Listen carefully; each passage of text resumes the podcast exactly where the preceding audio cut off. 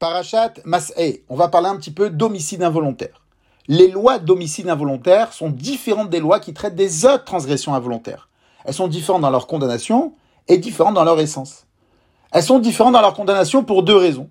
Premièrement, de manière générale, toutes les fautes volontaires passibles de retranchement, si elles sont commises involontairement, ça entraîne l'obligation d'amener un sacrifice ratat.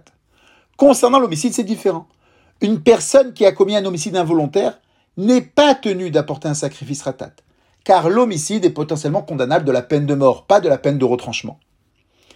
Deuxièmement, la condamnation de celui qui a commis un homicide involontaire est d'aller en ville de refuge, jusqu'à la mort du Kohen Gadol, afin de se protéger du vengeur de sang, c'est-à-dire du proche qui souhaite venger le défunt. Donc ça, c'est spécial à l'homicide involontaire. Elles sont différentes dans leur essence pour deux raisons. Premièrement, toutes les fautes involontaires de la Torah se définissent comme une erreur dans la réalité ou une erreur dans la connaissance de la loi. Dans la réalité, c'est-à-dire il ne savait pas qu'aujourd'hui c'était Shabbat, il a donc fumé une cigarette. Ou bien une erreur dans la connaissance de la loi, il ne savait pas qu'il était interdit de fumer Shabbat. Un homicide involontaire peut également se définir comme une erreur dans la réalité. Il pensait que c'était un ours, mais en fait c'était un homme. Mais elle ne peut pas se définir comme une erreur dans la connaissance de la loi. Il ne peut pas prétendre qu'il ne savait pas qu'il était interdit de tuer. Cette personne-là ne peut pas bénéficier du statut d'homicide involontaire. Elle ne peut pas être exilée en ville de refuge. Ça, c'est la première raison. La deuxième raison, uniquement certains cas d'homicide involontaire sont envoyés en ville de refuge. Dans la loi, on appelle ça derer nefila. Par exemple, un homme va couper du bois dans la forêt, la hache en main, il s'élance pour abattre un arbre, le fer s'échappe du manche et donne la mort à un homme qui était à côté. Un cas similaire dans Shabbat, par exemple, n'est même pas considéré comme involontaire, mais plutôt comme mit à sec, c'est-à-dire comme quelqu'un qui a commis un interdit de manière accidentelle. Il n'a pas voulu faire cette action, il cherchait à faire quelque chose de complètement différent. Par exemple, si Shabbat, quelqu'un donne un coup sur un mur, et par accident ce mur s'écroule, ou bien ça entraîne une coupure de courant il n'est même pas tenu d'apporter un sacrifice ratat, car il n'a commis aucune erreur, ni dans la réalité, ni dans la connaissance de la loi. Est-ce qu'il faut appliquer la notion de mitas ek à tous les autres interdits? C'est une discussion dans les rishonim et dans les décisionnaires. Quoi qu'il en soit, on constate que le côté involontaire dans l'homicide est tout à fait particulier. Alors pourquoi cette différence Pourquoi quelqu'un qui ne connaît pas l'interdiction de tuer ne mérite pas le statut d'homicide involontaire? Le Ramban explique qu'au sujet des fautes en général, il est écrit lorsque quelqu'un fautera involontairement contre l'un des commandements de Dieu. Donc la non-connaissance du commandement lui procure un statut de fauteur involontaire. Mais au sujet de l'homicide, nous dit le Ramban, il est écrit pourra s'enfuir la personne qui a tué involontairement. Le coup lui-même, du coup, doit être involontaire pour être considéré comme involontaire. L'ignorance de la loi ne suffit pas.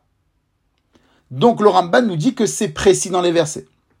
Les firava chez Sauver, chez Omer Moutar avec Karov le Nicha. Aval chez Karov le Ones, Kashia. Pour bien comprendre la proposition du Ramban, on peut penser à un homme qui vient un matin avec un marteau à la main et casse ma voiture. Au procès, il prétend que personne lui a appris qu'il était interdit de faire une telle chose. Mon contre-argument ne sera pas de prouver qu'il ment, mais tout simplement de lui dire tu as abîmé, tu payes. Ou en d'autres termes, pourquoi ton ignorance de la loi doit me faire souffrir? Il y a un niveau élémentaire avant la loi de la Torah. Déjà à ce niveau-là, il est interdit de nuire ou de tuer sous peine de punition ou de dédommagement. Le crime d'homicide involontaire est avant tout un crime contre la personne assassinée et sa famille. Et la loi de la Torah émerge de ce point élémentaire et réglemente la compensation ou le droit de vengeance c'est une ordonnance directrice par excellence. Elle n'est pas fondatrice. Elle se base sur quelque chose qui existe avant. On retrouve ce même principe dans un autre domaine. Vous savez qu'une femme Israël qui a été violée, ou qui a trompé son mari sans faire exprès, c'est-à-dire dans l'obscurité, elle pensait que c'était lui, elle reste permise à son mari. Mais si elle a trompé son mari en faisant exprès, elle devient interdite à son mari. Le Maharik tranche que si la femme a trompé son mari en pensant que c'était permis de tromper son mari, elle n'est pas considérée comme avoir fauté involontairement. Elle devient interdite à son mari. Car le problème élémentaire de l'adultère existe avant le don de la Torah.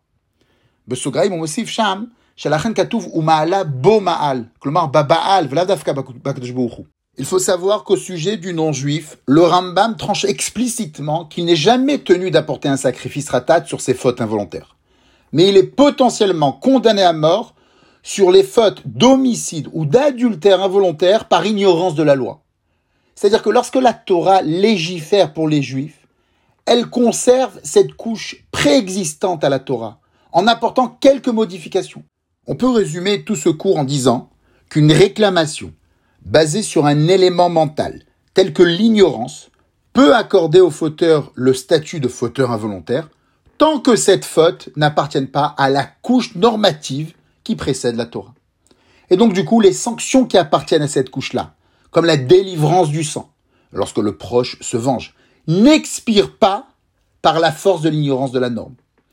Si nous essayons de reconstituer historiquement cette couche préexistante, il est possible de considérer les jugements des anciennes tribus comme une sorte de point de référence.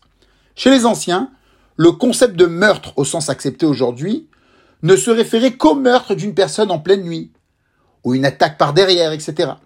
Une personne qui tuait quelqu'un comme un homme, entre guillemets, dans un combat loyal et sans dissimuler son identité, n'était pas considéré comme un meurtrier, mais il s'exposait à une vengeance par le sang, ou à une demande d'indemnisation de la famille de la victime, mais pas à une mort au tribunal. À présent, on peut comprendre certains versets qui avaient l'air tout à fait étonnants. Il est écrit, je cite, Si le meurtrier sort de la ville de refuge, etc., et que le vengeur de sang le rencontre et le tue, il ne sera point coupable de meurtre. La halacha tranche comme Rabbi Akiva qui pense que le vengeur n'est pas obligé de le tuer, mais a tout à fait le droit de le tuer. Comment ça se fait qu'un droit de vengeance par le meurtre, qui est un droit terrible tout à fait exceptionnel, ne soit pas défini par la Torah? La Torah nous écrit cela comme si c'était quelque chose de normal. Alors que d'après notre explication, c'est tout à fait compréhensible. Car cette couche est déjà existante et bien connue de tous. La Torah a légiféré sur cette base normative. On retrouve exactement la même idée dans les paroles de Rab Shimon Shkop sur les Dinim Amishpatim. Et enfin, pour terminer, nous trouvons également dans la halacha des guerres facultatives qui ressemblent plus à des cambriolages qu'autre chose. Le Talmud raconte que les sages sont allés voir le roi David en lui disant ton peuple a besoin de subsistance. David leur a répondu qu'ils aillent commercer entre eux. Les sages ont répondu il n'y a plus rien pour commercer. David leur a dit qu'ils aillent faire des guerres pour avoir du butin. Ces guerres sont tellement choquantes que certains Rishonim ont écrit à propos de Uriah que les Ammonites l'ont tué à juste titre. C'était de la légitime défense.